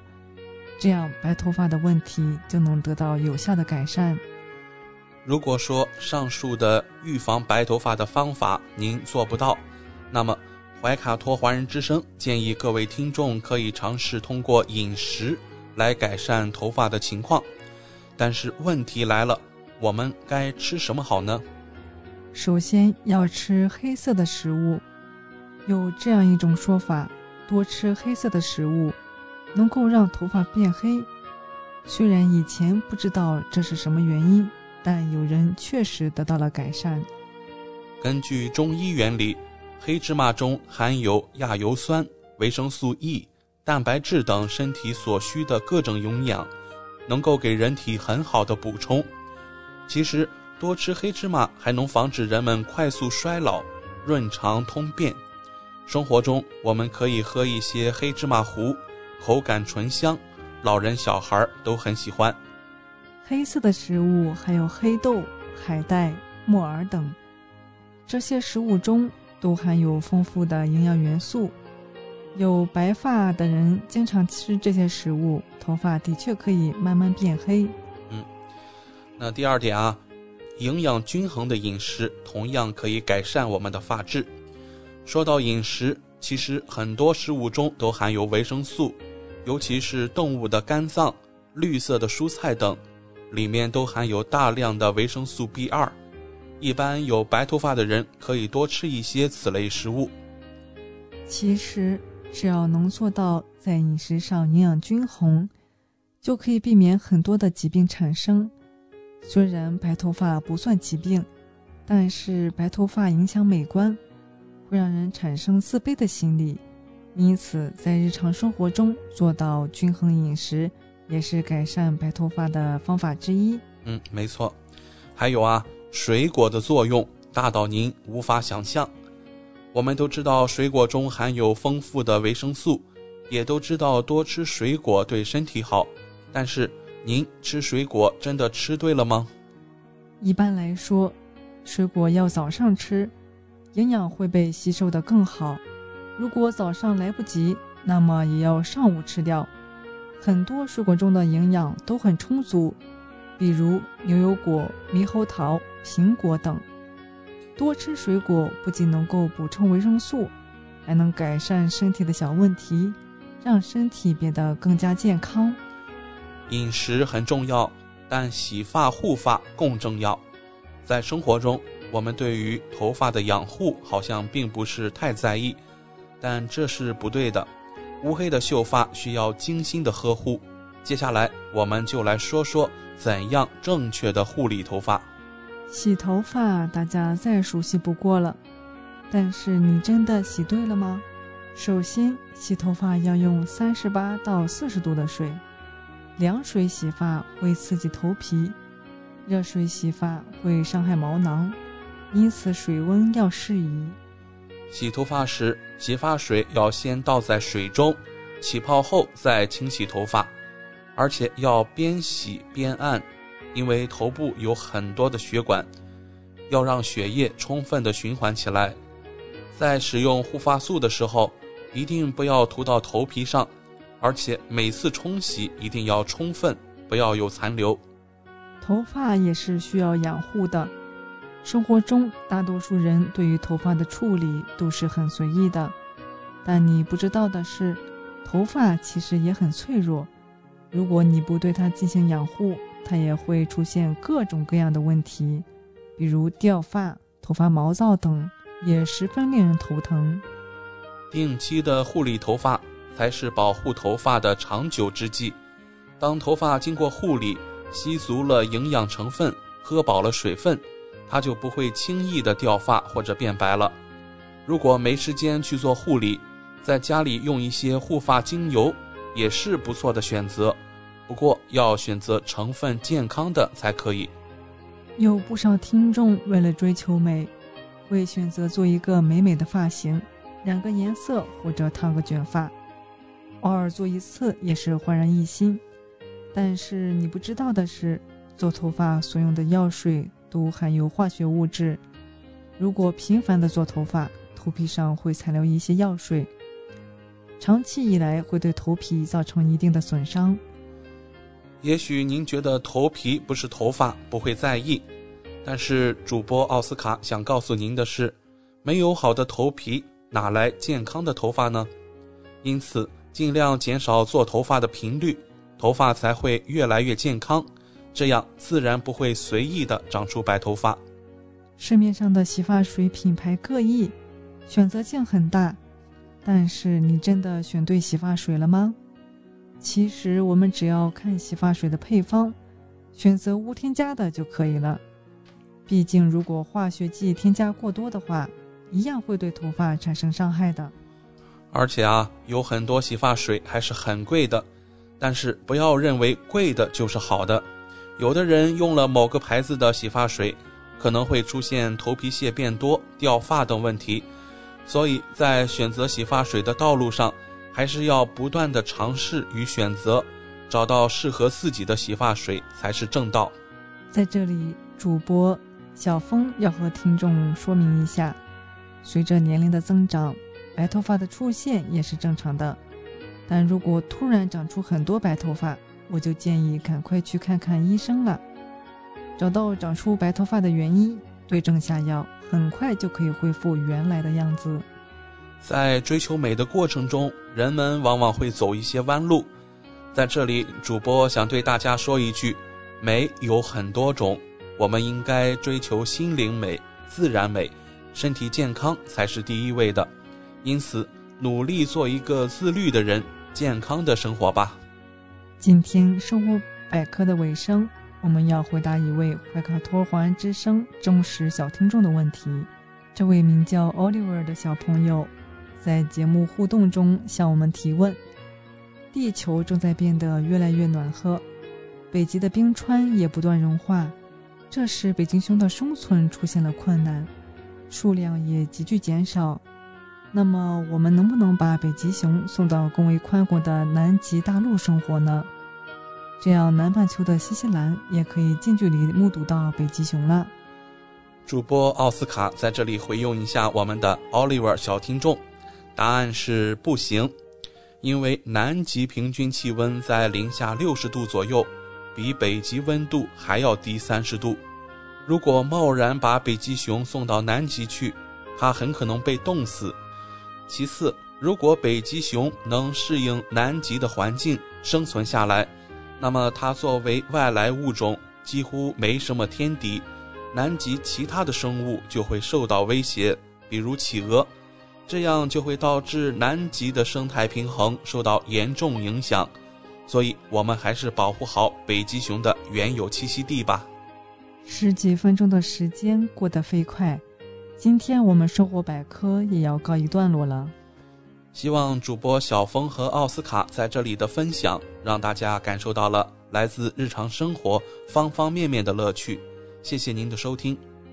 快要九点钟了，星期一的晚上，我们和各位听众一起来看一下怀卡托本地和全国未来一周的天气情况。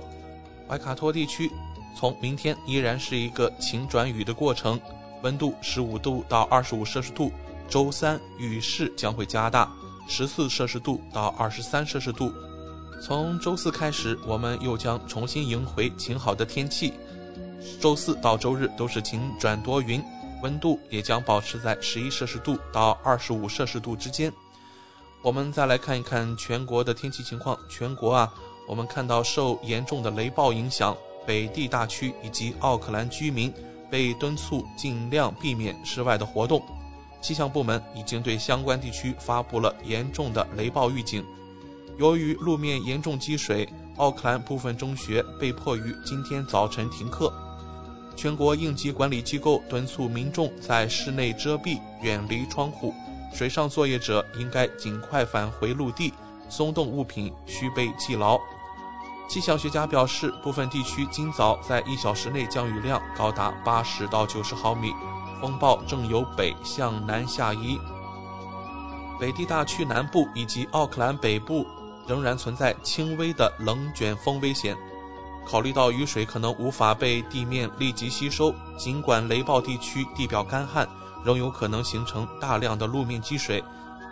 外卡托华人之声在这里提醒我们的听众，及时关注天气的最新进展。与此同时呢，北岛一座知名的火山也出现了活跃的迹象。由于鲁阿佩湖火山口湖水温度继续升高，有关部门已经将火山警报级别上调了两级。这一火山湖口在最近几个月经历了几次温度变化周期。但最近一次的热周期显示，其温度升高到了三十一摄氏度。除了温度升高以外，火山也处于高度的动荡阶段。上一次该火山上调二级警报还是在二零二零年十二月。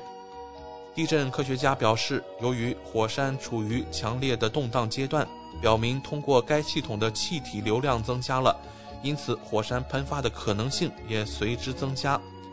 二级警报表明火火山当中有中度到高度的动荡，或者可能会喷发，或者发生蒸汽的喷发、火山气体、地震、山体滑坡、隆起、下沉以及火山泥流等自然灾害。虽然二级警报主要与火山动荡的危险有关，但仍然可能在没有预警的情况下发生火山喷发。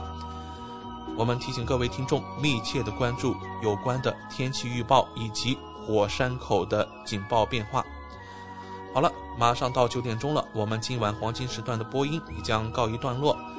通过微信公众服务号“博雅文创”收听节目的听众朋友，您可以继续收听我们带给您的二十四小时精彩的华语广播。今晚主播奥斯卡、小峰、轩轩和小朱在这里共同祝愿各位听众朋友们晚安。我们在下一个黄金时段空中电波再见。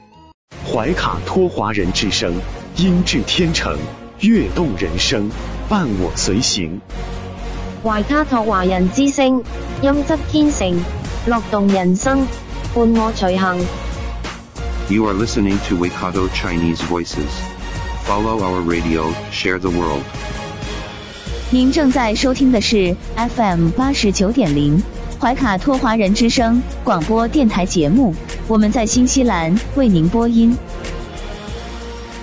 For more episodes, use the accessmedia.nz app for iOS and Android devices, or subscribe to this podcast via Spotify, iHeartRadio, or Apple Podcasts. This free FM podcast was brought to you with support from New Zealand On Air.